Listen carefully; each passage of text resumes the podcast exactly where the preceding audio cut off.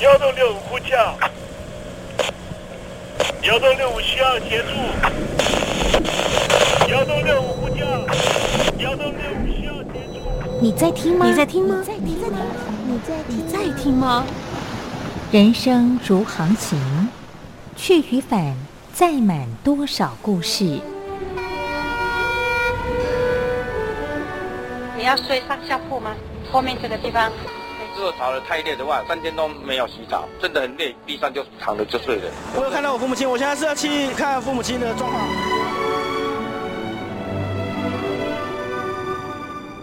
聆听故事湾，让每个故事找到属于自己的码头。我到了那儿以后，我们就往妈妈家去。我一到那边，就感觉我妈妈已经她能够活活下来都不容易，我知道。他没他没跟我讲，我也不敢问，好好苦。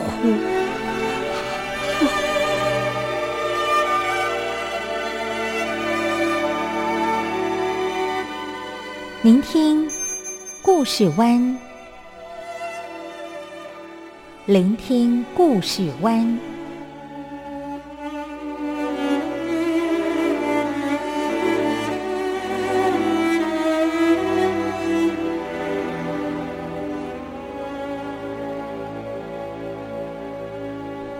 故事总有一个停泊的港湾。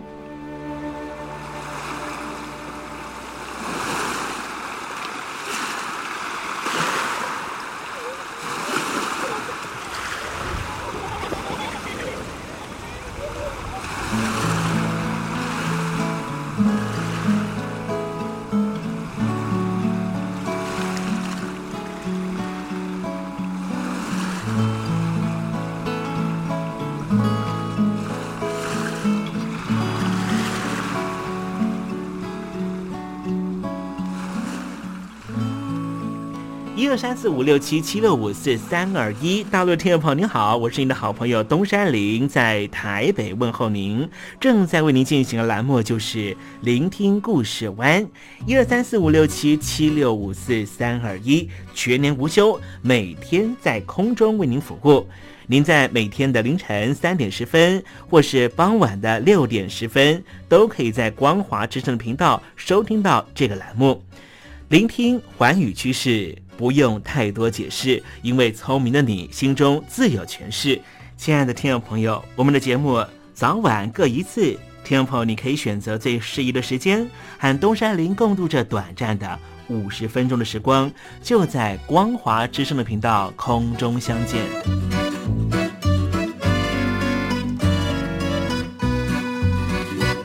听众朋友，收听、聆听故事湾东山林的节目，到底能够听到什么样的内容呢？尤其啊，我们环宇全世界，焦点放到神州大陆啊，光是整个中国大陆呢，就有将近九千家不同的大大小小的电台了。我们的节目到底有什么不一样的地方呢？嗯，让东山林自吹自擂一下吧。宫中频道何其多，赵钱孙李挺能说。热点平地上直播，仔细听来差不多。直播室外领导多，你说他能怎么说？开场才说茶黑窝，碰上土狼不敢摸。主播低头翻翻稿，导播左右反复搓，想到孩子泪婆娑。好了好了，都别说，且听东山林怎么说。东山林不是红太狼，也不是那喜羊羊，亲亲海上一叶舟，才能自在自在说。客官呐、你拉把椅子随便坐，袒胸露背床上卧，怎么自在怎么做，就当这是自己家，自己家。睁大眼睛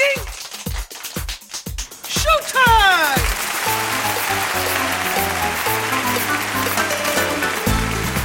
听众朋友，你好，我是你的好朋友东山林，在台北问候您。正在为您进行的栏目就是《聆听故事湾》啦。为什么节目的开场要这样的隆重呢？因为在凌晨三点钟的时候才进行我们的节目。听众朋友可能正在打瞌睡之中，或是呢在睡梦之中，所以呢要赶快把听众朋友呢让那瞌睡虫踢到九霄云外啦。听众朋友，今天的节目非常的精彩，千万不要错过喽。那么精彩的内容到底包含了什么呢？赶快让东山林为您报告。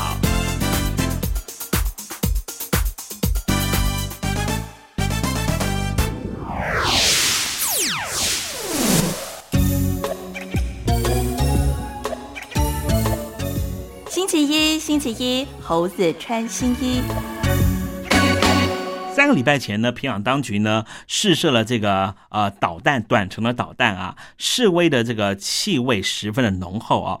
美国方面呢，其实呢也非常的低调，表示说呢，哎这一套这个短程的导弹呢，并不是呢联合国呢对这个平壤当局限制的核武的其中的范围之内啊，所以等于是呢让这个平壤当局呢有个台阶下。原因是什么呢？因为时至今日了啊，这个包含了华府呢跟平壤之间的关系呢。并没有重新的定位。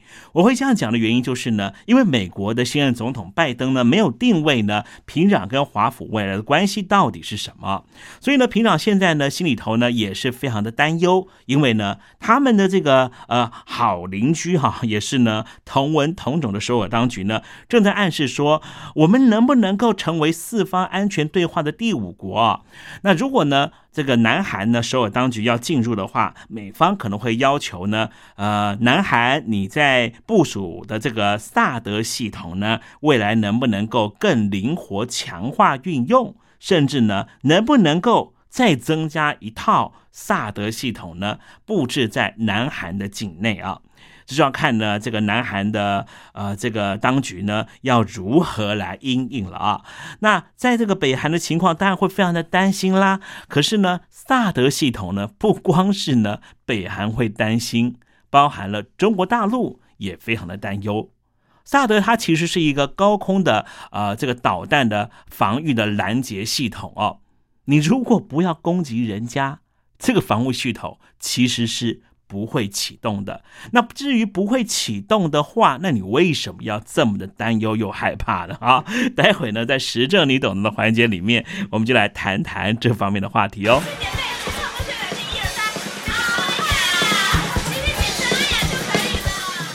哈哈，听不清楚啊！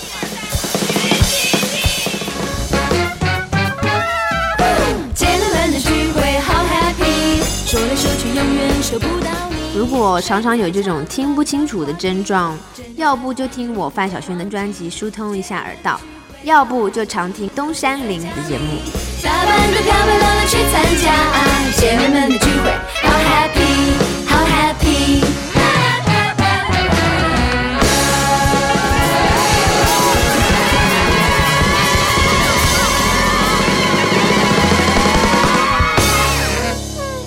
现在。请习近平同志讲话。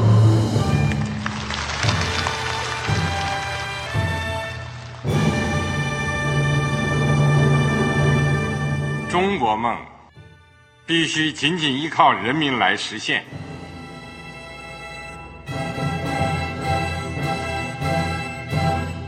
好国民得关心家事、国事、天下事。呃，谢谢发言人。我们注意到啊，现在那个外面有很多关于前中央政治局委员周永康的一些消息和报道。我不知道发言人对这个事情有没有什么可以呃透露、可以披露的。国家对于公示啊，不是什么东西都要公示的。我只能回答成这样了，你懂的。作为天津市来说，每年要偿还的这个公路建设的贷款量有多大？哎，这个。好国民得回避时政敏感议题，因为他这个这个事儿我就不好再说太细。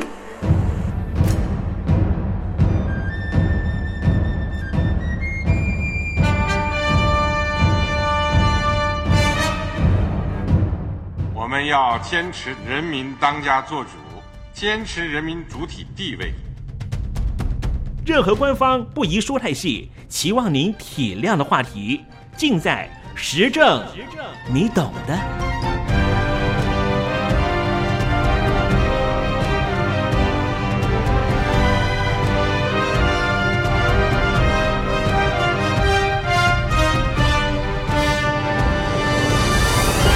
我只能回答这样了，你懂的。那些官方无法为您说太细的事情，就让东山林为您详细的说明白。天婆早上好，晚上好，正在为您进行的栏目就是聆听故事湾。此刻为您进行的环节就是时政，你懂的，一同关心焦点话题。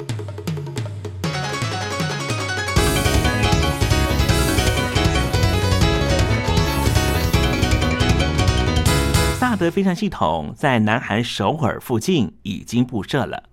系统所搭载的雷达组可以侦测两千公里范围内来袭的导弹，可以拦截短程弹道飞弹，也可以拦截中程的弹道飞弹。除了韩国之外，目前土耳其、关岛和美国本土都有配备这一套二零零八年才服役的系统。先前北京当局强烈反弹首尔当局布设这一套系统。不惜暂停中国大陆的朋友前往南韩观光申请，甚至全力打压南韩影视作品在中国放映，禁止南韩艺人到中国演出。前些年啊，北京领导人前往美国访问的时候，还曾经当面斥责美方不要净干些损人不利己的事情，措辞可说是非常罕见。今天我们就来谈谈这一套萨德飞弹防御系统。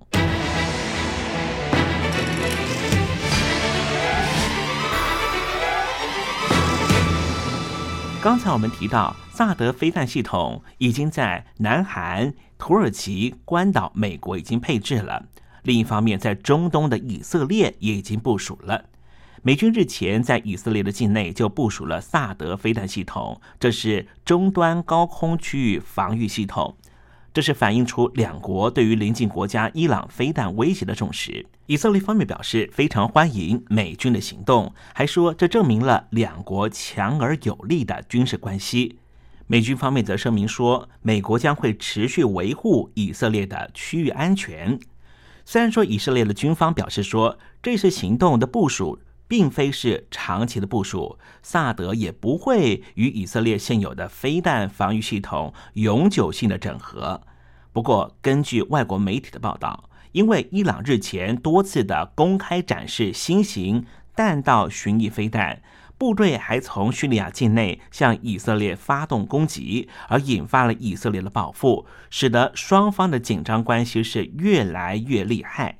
因此，以色列长期部署的趋势是非常明显的。那么，到底什么叫做萨德飞弹防御系统，或是说它有一个正式的名称，叫做终端高空防御飞弹？它的英文全名是 Terminal High Altitude Area Defense，简称为 THAAD。我们现在所俗称的萨德，就是缩写字的英文念法。这种飞弹系统是由美国陆军研发了一种采用动能截杀、拦截短程和中程弹道飞弹的末端防御系统，属于美国国家飞弹防御署的一环，用意是拦截飞毛腿飞弹和同类型的战术导弹飞弹。萨德是由车载控制中心、雷达和六架发射车和四十八枚导弹构成。当射程在三千公里以下的导弹飞弹飞来的时候，就可以在距离地面四十公里到一百五十公里的高度进行拦截。美国海军其实也有类似的飞弹防御系统，就是海基神盾弹道飞弹防御系统。这些系统后来都同时归属于美国国家飞弹防御署，希望能够发展一种新的。专用拦截飞弹系统，范围能够更扩大，命中率能够更高，并且可以拦截在平流层飞过来的飞弹。萨德主要是针对于已经从大气层上方再次进入大气层的阶段，末端航程导弹进行侦测和防御，同时也具有一般的防空能力，可以涉及敌方的军事飞机。一定程度上，它已经可以代替一般的地对空飞弹。而这种飞弹防御系统的发展过程是什么呢？它的概念是在一九八七年被提出的。一九九零年代初，美国陆军正式提出了开发需求，在一九九二年九月完成了竞标作业。萨德系统，这是由洛克希德马丁公司作为主要的承包商。第一次的试验就是在美国的白沙飞弹靶场，前六次的拦截试射都是失败的。刚才提到了这个靶场叫做白沙飞弹靶场，东山里想跟听众朋友特别介绍一下，这个靶场在美国的新墨西哥州，飞弹靶场是由美国海军所管理的。因为东山林在美国的堂哥退伍之前就在这里工作过，这个靶场是美国最大的军事设施，也被称为是美国陆军飞弹的摇篮。而我的堂哥啊，就在这里服役过。曾经去美国的时候，他还告诉我说，他曾经参加过好几次的试射工作呢。萨德飞弹第一次成功拦截是在一九九零年代的末期，一九九九年六月十号这一天。以及一九九九年的八月二十号二度成功，在两千年六月之后，这一套系统就转入到了工程发展阶段，也就是进入量产。六年之后，整组系统移转到太平洋的飞弹靶场，就是马绍尔群岛附近继续实验。虽然说萨德系统台湾并没有添购，但是台湾却有类似的飞弹防御系统。台湾目前有爱国者三型飞弹，可以拦截上空四十公里范围来犯的飞弹，配合扑爪雷达的监测，两千公里内的攻击飞弹升空，其实在台湾就可以等着接战，在上空等着击落这些即将攻击台湾的飞弹。换句话说，如果有导弹从泰国曼谷、日本北海道、俄国的海参崴。中国的新疆和美国的关岛打算要攻击台湾，台湾都可以在家门口等着拦截这些飞弹。这种飞弹系统虽然说可以取代一般的地对空飞弹，但是它还是被定名成为防御系统。什么叫做防御呢？防御就是为了防止武器对人体的伤害。古老的中国人就曾经发明过一种。非常好用的防御性武器，这种武器叫做盾牌。根据中国历史，因为我们都是炎黄子孙嘛，中国史上最早的盾牌啊，可以追溯到远古时期。根据《山海经》的记载，“行天五干七，猛志故常在”，这是一个什么样的典故呢？让东山林告诉你，行天是个人。他是远古神话里面的神，是个巨人。他也是炎帝的大臣，平日喜欢唱歌。后来皇帝篡位，和炎帝打仗，所以刚才我才会说，我们都是炎黄子孙。炎帝在前，皇帝在后。皇帝要篡位，篡的位是炎帝的位置。那么刑天他是炎帝的大臣，所以呢，他就和皇帝有了一场大战，他被皇帝砍掉了脑袋，可是刑天却没有死，他的眼睛转到了胸部，嘴巴转到了肚脐上面。刑天他的右手就拿着一个大斧头，叫做七，左手拿的就是盾牌，叫做杆。所以刑天五干七指的就是刑天他右手拿的大斧头，左手拿的盾牌，因此盾牌的古字就叫做干。盾牌是保护装备的其中一种，和盔甲一样，是用于武装冲突里，主要是用来阻挡外来攻击，包括了可以阻挡剑、挡开刀剑、锤和战斧的攻击。换句话说。如果没有攻击，我们就不需要盾牌。假设你和隔壁邻居吵架，对方拿起了武士刀，你顺手拿起了锅盖，请问到底是谁应该先放下手上的工具，让双方可以坐下来好好谈一谈？应该不是锅盖吧？不管是南韩也好，或是以色列，都是因为邻近国家挂上了攻击性的飞弹。使得他们必须要配置盾牌来防备，而这个盾牌就是萨德飞弹防御系统。很多时候，我们的防御作为都是源自于别人的攻击行动，像是有一套系统叫做 GhostNet，它是一套以中国为基地的间谍网络系统。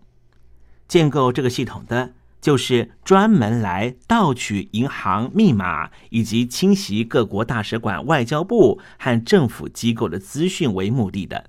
这一套由北京当局资助所研发出来的 GhostNet 这个系统，它是为了中断达赖喇嘛和世界各国领袖的联系，因此北京当局利用它这一套间谍网络系统，透过了社交工程进行，包括了盗用外方高层的官方电子邮件账号名义，发送带有恶意软体或是连接的信件。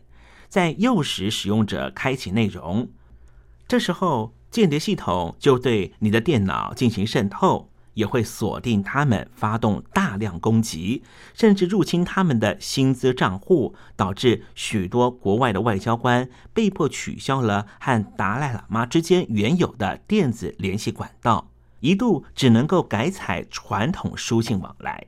后来有一批专门研究。防毒软体骇客攻击的国际职工设计了一套开放码的防毒系统，协助达赖喇嘛和朋友们的电脑不要受到 GhostNet 来自于北京的攻击。所以，这套防毒系统存在的必要性，并不是鸡生蛋，蛋生鸡的矛盾问题。如果没有来自于北京当局的攻击，又何须建构这一套？防毒系统呢？如果没有摧毁西藏人传统宗教信仰的因，又怎么会有西藏人抗争的后果呢？攻击和防御到底何为因，何为果？听众朋友如此聪明，应该不用东山林再多费唇舌了吧？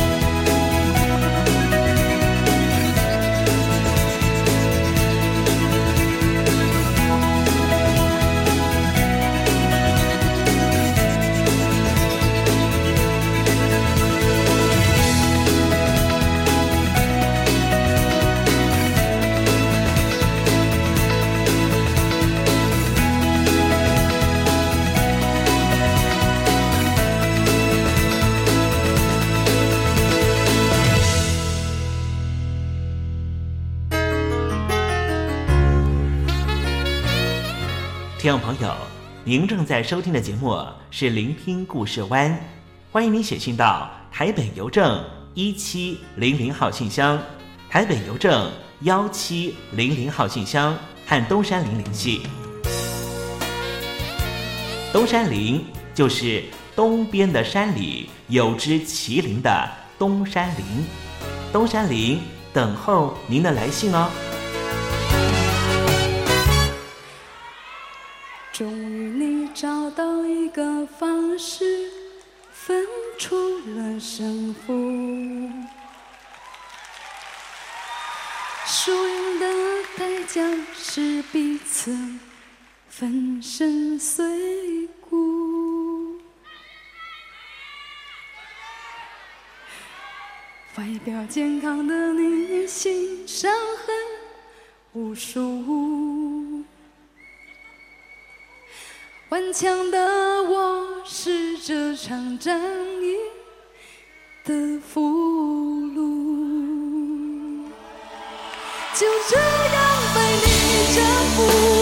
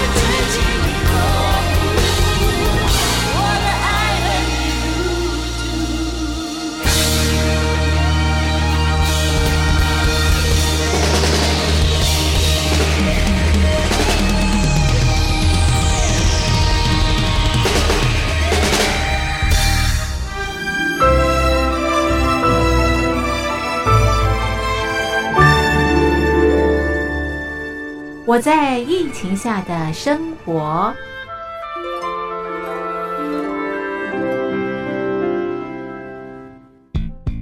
三十六点一度，很健康。哇！COVID-19 新冠肺炎在全球蔓延后，量体温成为日常，走到哪量到哪。还有啊，戴口罩也是生活必备，没戴口罩寸步难行。哦，非常时期，能不要出门就不要出门，在家办公最安全。三餐买外送，购物到线上。尽量避免跟人接触，非得出门也要与人保持距离，小心再小心。回家后一定要勤洗手。啊，反正心里怎么说呢，也有点紧张。病情现在这么严重，心里总有点恐慌的。回去以后赶快的就，就是洗仔细的点儿，哎，洗彻底的点儿。而现在没有健康码核酸检测，在大陆哪儿都去不了。出国旅游更是想都别想。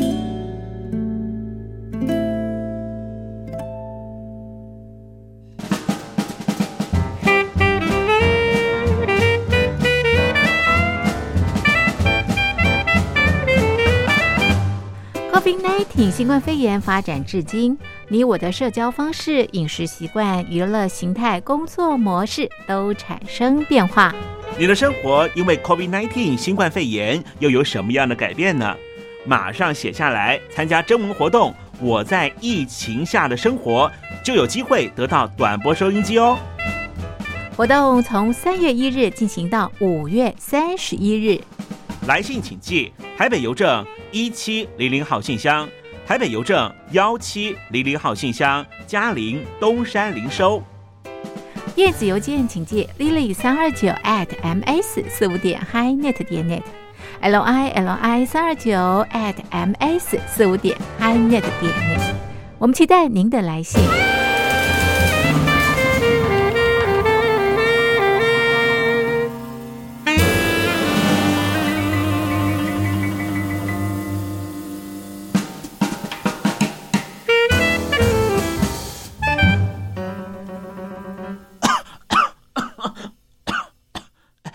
别害怕，我我没有染病啊，我只是喉咙痒痒的。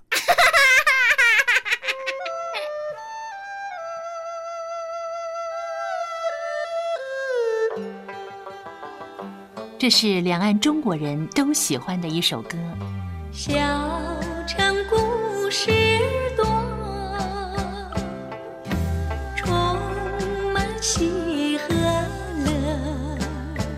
如果主持人播错了速度，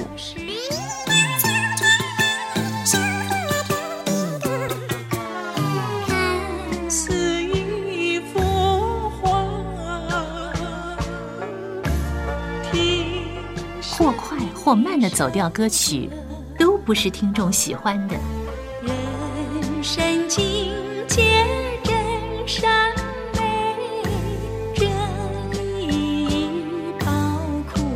两岸和谐关系也得循序渐进，快慢相宜。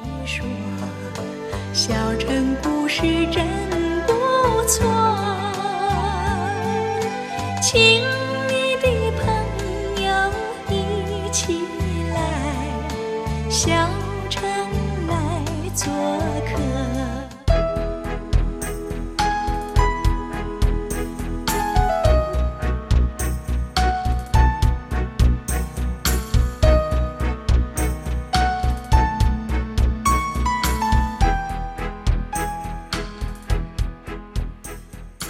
活中少不了知性的真，生活中少不了理性的善，生活中也少不了感性的美。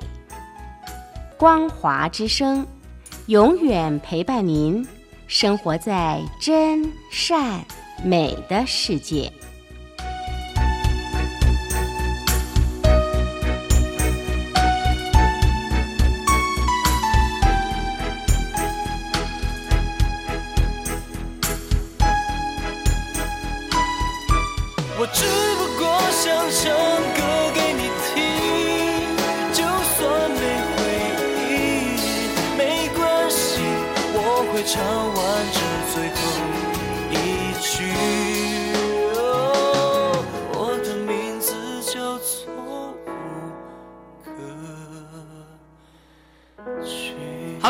的听众朋友，你好，没错，我就是吴克群。不管你现在在做什么，不管你现在在哪里，吴克群和光华之声在台北问候您。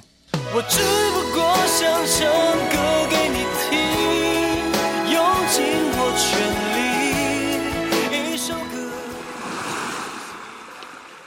这里是光华之声。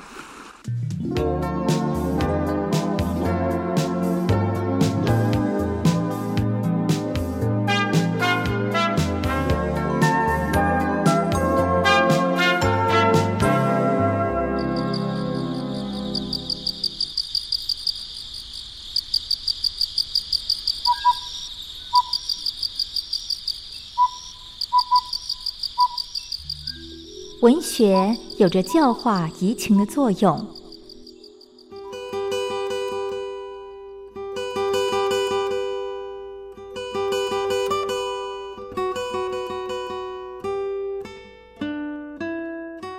它开辟了你我的视野，转变我们的气质，陪伴我们度过生命中的每一段起伏跌宕。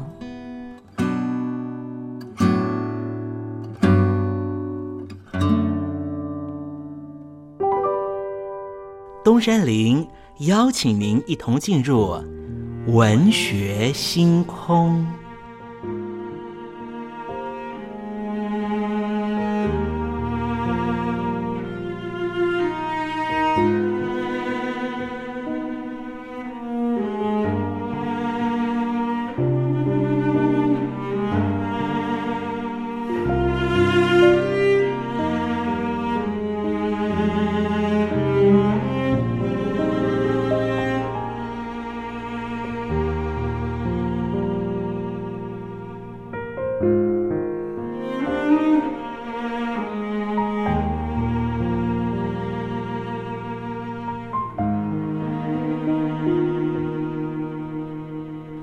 文学星空，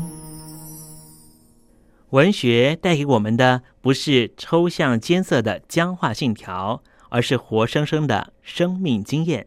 听众朋友，东山林邀请您一起推开作家的人生画卷，我们一同试着找出属于我们自己的人生启示。今天为听众朋友介绍的文学名著就是罗贯中的《三国演义》。罗贯中，他的名字和籍贯有许多不同的说法。有一种说法是他名本字贯中，是钱塘人；另外一个说法是他名贯字贯中，越人。也有人说他是山西太原人，后来流放到南方。说实话，在历史上他的资料并不多，只知道他的个性与人寡合，青壮之年有志政治，从事过革命运动，做过张士诚的幕僚。后来，罗贯中致力于小说和戏剧的写作，作品非常多，历史演义就多达十七种，属于平民文学的大文豪。中国长篇小说最有贡献的开拓者，也就是罗贯中。另外，他也是杂剧的能手。三国的时代大约一百年，始于东汉黄巾之乱，终于司马氏统一天下。其实也汉室权力不彰。局势混乱，群雄割据，相互并吞厮杀，弱肉强食的结果，最后剩下曹操、孙权和刘备三雄各据一方，成为鼎足三分天下的局面，是为三国。《三国演义》故事的叙述是以蜀汉的刘备为中心，从刘、关、张、桃园三结义开始，而后如何大破黄巾，如何奔走四方。直到刘备三顾茅庐，请出诸葛亮出来相助，才逐渐成为气候。诸葛亮献连吴伐魏之计，大破曹操，稳定了江南的局势，也壮大了自己的实力。先得荆州，再取西川，抵定了三分天下的大事。刘备是汉室宗亲，志在秦王，恢复汉室江山。可惜壮志未酬，身先死。刘备临终的时候托孤给诸葛亮，希望他能够辅佐幼主。诸葛亮有感于知遇之恩，两次上书出师表，先定南方，再伐中原。只是六出祁山，功败垂成，积劳死于军中。之后由姜维继承遗志，但是也是回天乏术，最终被司马炎所亡，江山一统于尽。三国的故事在民间流传很久，很多戏曲和说书也都取材自他。直到元明之际的罗贯中，才参酌陈寿的《三国志》，裴松龄的《三国注》，以及野史、戏曲、话本，再加上他个人的创作才华，而编写了这一部伟大的说书。严格说起来，它是一本集体创作本。这本书大部分的内容虽然是描写帝王将相的军事生活、政治生活，全书穿插无数的战争。作者将每场战役写得多彩多姿，充满智慧和趣味，在人物描写上面尤见功力。是谓三国人物有三绝，就是曹操的奸诈、关公的义气、孔明的才智。其实真实的曹操、关公、孔明都不是书中的样貌，这都是罗贯中先生的个人想象。这本书有很多方面的成就。当然也有不少争议，后世对这本书的评价有所谓七分真实、三分虚构的说法。即便如此，这本书的成就还是非常可观。这本书传到日本，到现在仍旧是流行的小说。虽然说演绎来自于历史，但是不等同于历史。演绎属于文学作品，当然不是历史文本。因此，演绎如果掺杂太多的历史成分，作者就缺乏了创作空间；如果历史成分太少，则是混淆历史，欺骗读者。因此，七分真实，三分虚构，是最好的历史演绎。好了，今天的文学星空，东山林为您点亮的文学名著，就是罗贯中的《三国演义》。希望听众朋友能够拨冗阅读。当我们真实的进入这本书的情境。透过反省思索，一定可以获得属于我们自己的踏实心得。文学星空，我们下回见了。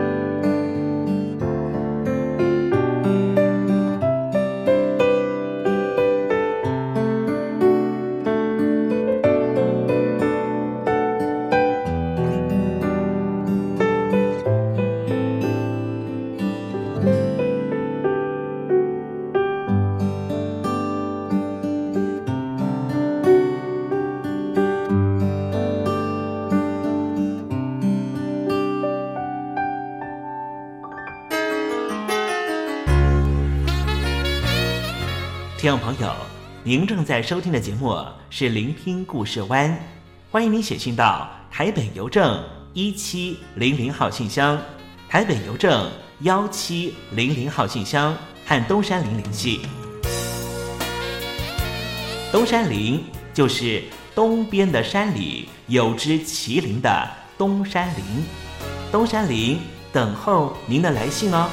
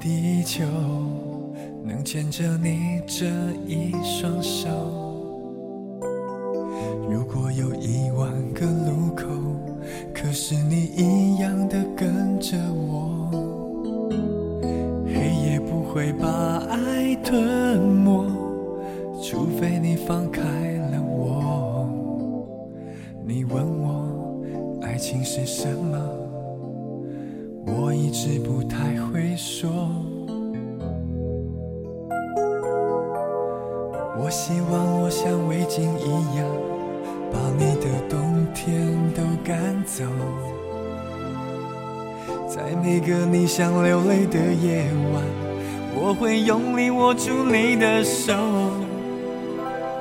从前你被偷的爱，我也会替你找回来。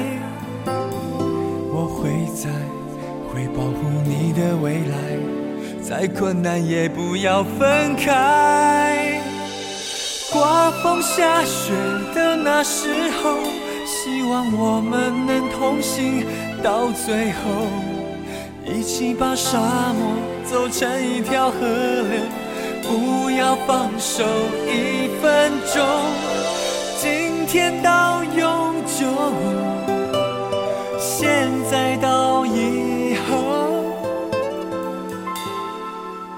我们同行，别放手。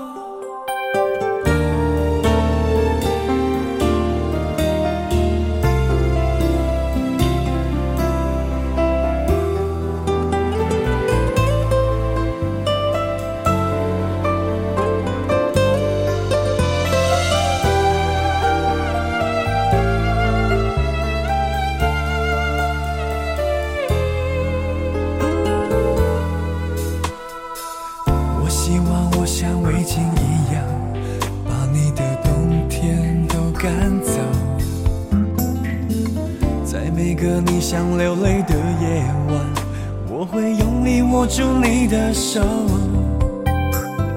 从前你被偷的爱，我也会替你找回来。我会在，会保护你的未来。再困难也不要分开。刮风下雪的那时候，希望我们能同行到最后，一起把沙漠走成一条河流，不要放手一分钟。今天到永久，现在到以后。我们同行，别放手。